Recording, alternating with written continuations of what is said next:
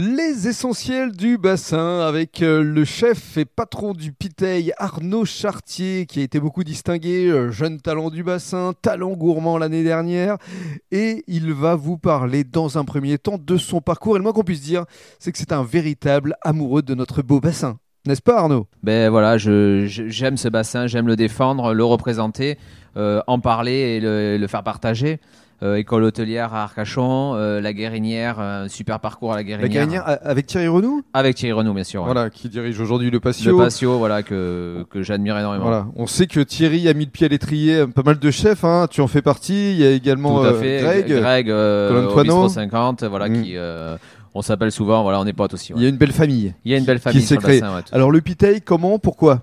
Le Piteil, pourquoi? Parce que ben, euh, ma vie de famille, voilà, euh, habitant sur Arès euh, avec ma femme, euh, me rapprocher, voilà, ça faisait un petit peu loin d'aller avec Jean Mestras et puis euh, d'avancer. À un moment donné, ben, on a envie d'a- d'avancer dans notre parcours et de dire, ben voilà, j'ai envie d'être euh, d'être chef de cuisine et puis d'avoir ce as, restaurant. tu as puis, gravi les échelons, c'est-à-dire qu'au départ tu n'étais que chef. Aujourd'hui c'est toi le patron. C'est moi le patron aujourd'hui, ouais. Ouais, Depuis 4 ans, et puis depuis 4 ans, voilà, on a une explosion de, du restaurant, une clientèle fidèle, euh, qui deviennent même des amis, un, j'ai un personnel extraordinaire qui me, qui me soutient dans mon travail, qui, qui veut, comme moi, faire le meilleur, donc c'est bien. Hmm.